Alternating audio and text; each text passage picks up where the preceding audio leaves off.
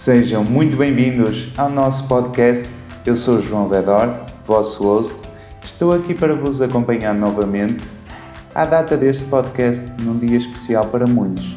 Apresentamos a série Histórias Secretas do Inconsciente, com a participação também ela especial do nosso querido professor João Carlos Major. Acompanhe-nos então neste novo episódio do Youngcast.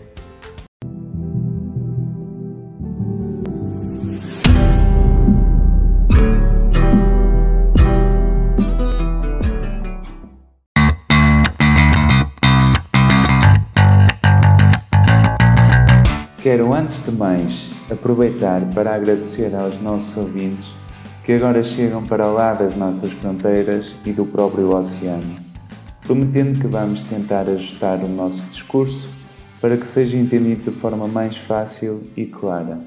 Além disso, apesar das circunstâncias, não podia deixar de desejar uma feliz Páscoa a todos. O podcast não descansa e, portanto, as nossas publicações também não. No presente episódio temos a participação do nosso querido professor João Carlos Major. Creio que dispensa grandes apresentações, mas para quem segue o nosso trabalho há pouco tempo, devemos talvez considerá-lo como o professor mais popular da Universidade Católica de Braga, maior divulgador da psicologia analítica e junguiana em Portugal, com um cariz científico, como é claro. Diretor da Academia Internacional da Psicologia Analítica, cofundador do Young Lab, entre outras façanhas, uma inspiração para várias pessoas. Neste episódio vem apresentar uma visão mais profunda do inconsciente, procurando englobar a perspectiva analítica, desde o olhar clássico até ao desenvolvimento das descobertas mais contemporâneas na comunidade científica. Acompanhe então o Youngcast e mais um episódio das Histórias Secretas do Inconsciente.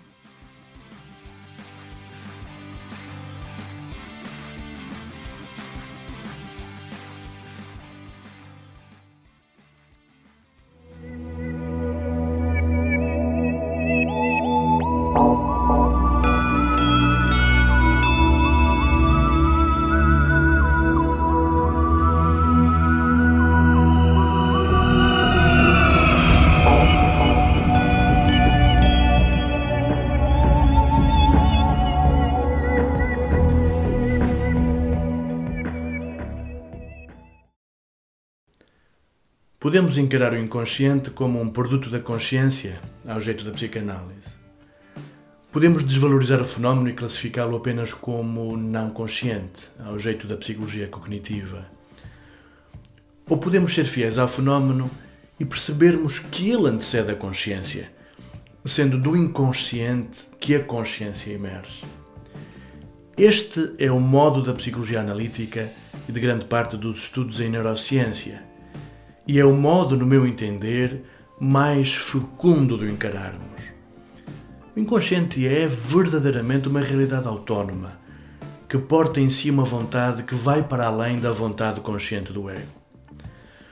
O grande William James, do qual neurocientistas como António Damasio se afirmam seguidores, há muito que afirmava a natureza dividida da nossa psique e de não sermos senhores plenos das nossas vontades, que são múltiplas e muitas vezes conflitantes. No seu monumental tratado de psicologia, Os Princípios da Psicologia, examinou em profundidade esta realidade do inconsciente e, em particular, na sua obra de 1902, As Variedades da Experiência Religiosa, que tem um subtítulo interessantíssimo: Um estudo sobre a natureza humana. Aliás, é difícil encontrar um investigador ou psiquiatra do século XIX que não reconheça a atividade cerebral inconsciente, entendendo-a não só como real, mas da maior importância. Inclusivamente Fechner e Wundt chegaram a utilizar o conceito nas suas versões de psicologia experimental. Mas ninguém foi tão longe quanto Jung ao afirmar que, para além do inconsciente recalcado, ao jeito de Freud, e que é uma realidade de cariz ontogenética, existiam estratos mais profundos da psique, de cariz filogenético, os quais seriam os repositórios dos arquétipos. Arquétipos que não são realidades transcendentes, note-se. Bem pelo contrário. Por arquétipos, Jung eh, refere-se aos remanescentes do nosso passado evolutivo, como está bem explícito na obra de Jung, O Eu Inconsciente, por exemplo. Os arquétipos, eh, por vezes denominados de instintos por Jung, são as raízes filogenéticas, isto é, eh, são mecanismos biológicos muito antigos, evolutivamente muito antigos, que se encontram subjacentes ao comportamento humano e que se vão atualizando dinamicamente nos diversos contextos culturais. Ou seja, observamos que da psique como um todo emerge uma capacidade de processamento da informação imensa, que ultrapassa a mera computação consciente. O que significa que na experiência entre o sujeito e o objeto, que é uma experiência de conhecimento, temos de entender um terceiro elemento que proporciona a mediação dos dois, um intermediário que, quanto mais não seja, trata-se da base material na qual nos sustentamos e que é inconsciente. Eh, refiro-me à matéria da qual somos feitos, que serve de a priori para a compreensão do que nos acontece e que também podemos denominar de inconsciente. Portanto, a consciência trabalha sobre uma base que é subjetivamente inconsciente, ainda que em parte passível de se objetivar, mas nem tudo se pode objetivar. Por isso, há dados que na experiência de conhecimento se podem objetivar mais ou menos o que nos mostra que o inconsciente não é totalmente montado como se de uma linguagem se tratasse, ao modo de Lacan e na senda de Saussure, mas sim de uma forma de comunicação mais representativa e simbólica, ou seja, bem mais primitiva e efetiva. É dessa forma que os produtos do inconsciente, deste inconsciente cognitivo, se manifestam e se revelam extremamente sábios para quem tiver a capacidade de perceber a sua linguagem arquetípica arquetípica, ou seja, antiga, muito antiga, como dizíamos, palavra que provém do grego, arque, e de onde provém outras palavras como arqueologia. Em certa medida, podemos dizer que Jung é um arqueólogo da psique humana. Mas podemos escutar as próprias palavras de, de Jung. Os conteúdos do inconsciente coletivo são, não só os resíduos de modos arcaicos e funções especificamente humanas, como também os resíduos das funções da sucessão de antepassados animais do homem, cuja duração foi infinitamente maior do que a época relativamente curta do existir especificamente humano. Tais resíduos, ou engramas, quando ativos, têm a propriedade não só de interromper o desenvolvimento, como também de fazê-lo regredir, enquanto não estiver consumida toda a energia ativada pelo inconsciente coletivo. Isto por um lado. Por outro, a totalidade da psique mostra-se maior que o inconsciente coletivo. E tanto assim é que, pela consciência, até posso ir contra as leis da matéria inconsciente. Com efeito, pela consciência temos a capacidade de atuar na parte que é inconsciente.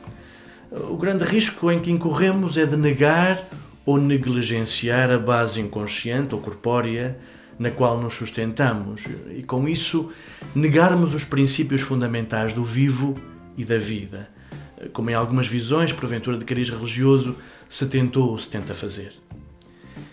Este conhecimento do corpo tem sido nos últimos 300 anos bastante negligenciado e esquecido, e só ultimamente tem sido alvo do interesse de muitos investigadores. É dessa forma que os sonhos, por exemplo, se manifestam de extrema importância para nós, psicólogos, pois manifestam-se como portas para esse mundo profundo e as suas vontades. Como tudo no nosso organismo e em biologia, atuam por intermédio de um mecanismo homeostático em que um viés da consciência é compensado por uma visão oposta ou complementar do inconsciente, na forma de sonhos ou sintomas. É nesta medida que podemos dizer que a psique já não pode mais ser considerada como uma caixa negra, pois a lógica da psique se oferece a quem tiver as ferramentas suficientemente adequadas para as entender. Para mais, como Jung afirmava, os sonhos não são vontades mascaradas, mas testemunhos verdadeiros e suficientemente transparentes da psique profunda. Em suma, o inconsciente é um facto e porta em si arquétipos muito provavelmente coligidos na forma de códigos neuronais. A biologia dos códigos, defendida por académicos de renome como o embriologista Marcello Barbieri, é uma versão muito recente que demonstra empiricamente a existência de múltiplos e verdadeiros códigos no nosso organismo. Não nos limitamos ao código genético, mas somos detentores de uma multiplicidade de códigos dos quais os arquétipos fazem parte.